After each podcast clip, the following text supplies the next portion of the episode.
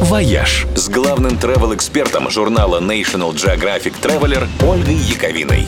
Всем привет! С середины июня наш захлопнувшийся на карантин мир начинает потихоньку приоткрываться.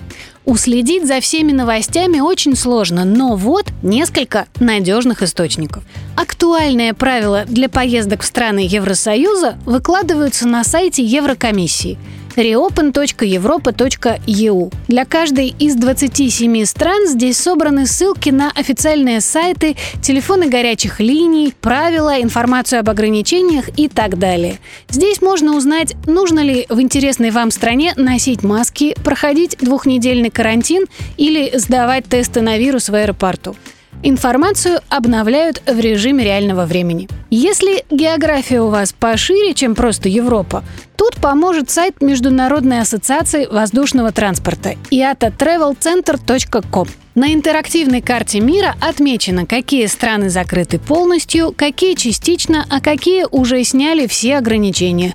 А по клику открываются подробности, куда и кому можно приезжать и на каких условиях чекнуть, возможен ли уже перелет из точки А в точку Б, можно на карте сервиса getjet.com. Причем система позволяет задать несколько вводных туристическая виза или рабочая, например. Ну а вся информация о карантинных ограничениях и требованиях к туристам в разных регионах России есть на специальном сайте «Радар надежды», который завел сервис tutu.ru.